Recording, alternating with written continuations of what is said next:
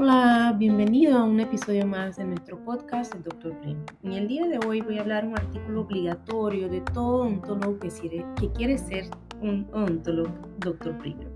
Un cuaderno de apuntes. Un cuaderno para apuntar, escribir ideas, insights, hacer tus mapas mentales. Yo, por ejemplo, tengo mi Moleskine.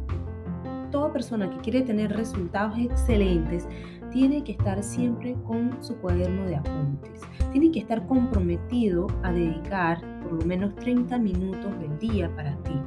En ese momento no hay esposo, no hay esposa, no hay hijo, no hay hija, no hay serie de Netflix, no hay chats de WhatsApp, no hay nada de eso.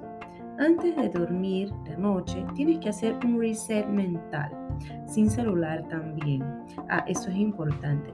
No debes mirar o perder tu concentración con el celular eh, ni en la primera hora del día ni en la última hora de la noche antes de que te vayas a acostar.